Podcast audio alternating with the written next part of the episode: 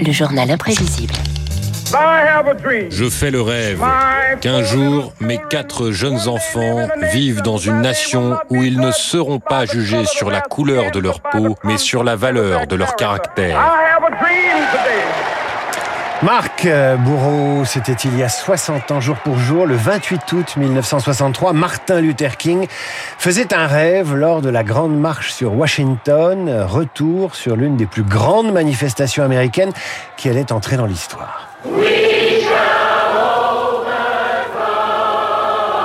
We shall overcome, nous triompherons. Ils sont 200 à 300 000, David a l'entonné ce 28 août entre le Lincoln Memorial et l'obélisque de Washington. We shall overcome, un ancien air de gospel transformé en hymne de résistance contre le racisme et contre la ségrégation, encore en vigueur dans trois États américains, la Louisiane, le Mississippi et l'Alabama.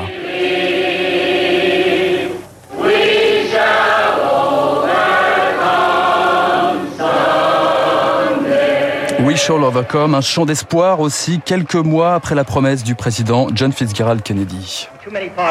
Dans de trop nombreuses régions du pays, les citoyens noirs souffrent d'injustice. La rue constitue le seul recours. C'est pourquoi je demande au Congrès de voter une loi conférant à tous les Américains le droit d'être servis dans les lieux ouverts au public. Ceci me semble être un droit fondamental.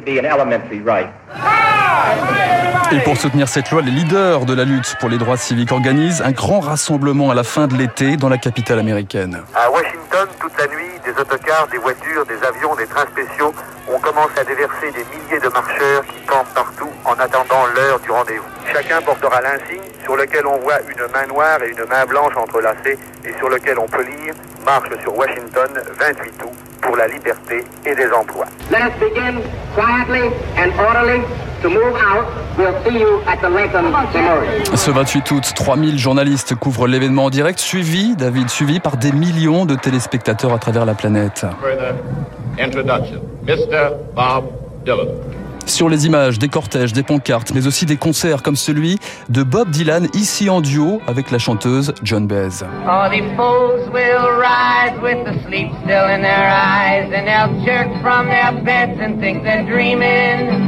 But they'll pinch themselves and squeal, and they'll know that it's for real.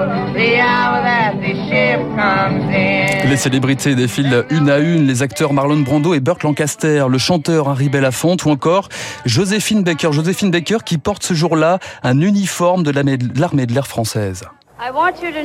Je veux que vous sachiez que c'est le plus beau jour de ma vie. Je vous ai vus tous ensemble, comme le sel et le poivre, juste comme vous êtes et comme les gens de la planète ont toujours voulu être. Dr. Martin Luther King, Jr. Puis c'est au tour d'un des artisans de cette grande marche, Martin Luther King, ce révérend qui s'est imposé au fil des années comme la figure des droits civiques, y compris devant les caméras françaises. Je suis contre la violence, je suis optimiste pour l'avenir des Noirs. Nous gagnerons l'égalité raciale. I am happy to join with you today ce 28 août à 16h, Luther King entame un discours écrit qui va rapidement tourner aux prêches, comme le raconte l'un de ses collaborateurs, Clarence B. Jones.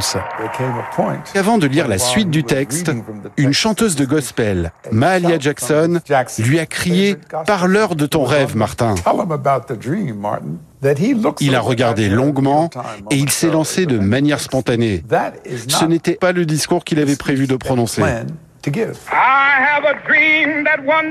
J'ai fait un rêve qu'un jour en Alabama, des garçons noirs et des filles noires pourront donner la main à des garçons et des filles blancs, comme frères et sœurs.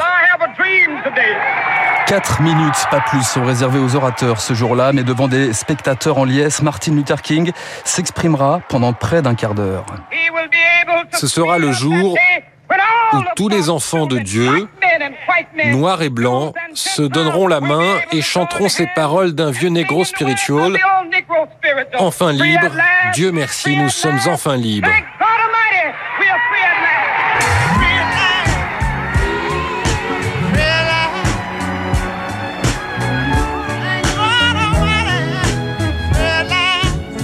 Une ambiance pacifique, des mots pour l'histoire. Ce 28 août 63 est considéré comme l'apogée de la lutte pour les droits civiques. Let us close the springs of racial poison. Moins d'un an plus tard, Martin Luther King est à la Maison Blanche lorsque le président Lyndon Johnson signe le Civil Rights Act abolissant toute forme de discrimination dans le pays. Le révérend décroche pour sa part le prix Nobel de la paix quatre ans avant son assassinat. 60 ans plus tard, dans un pays encore traversé par la haine et le racisme, la marche sur Washington laisse une trace indélébile. Ces mots inscrits sur une dalle du Lincoln Memorial. Je fais un rêve.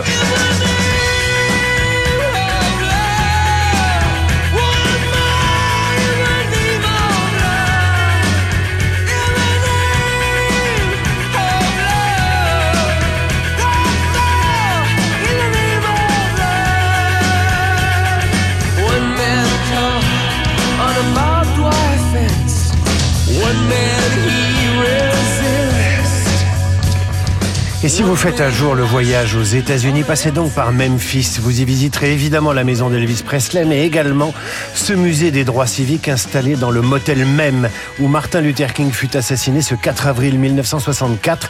Sa chambre, la chambre où il fut assassiné ce matin-là, euh, est intacte. Vous pouvez la visiter. Merci Marc, à demain pour un autre journal imprévisible. Radio Classique.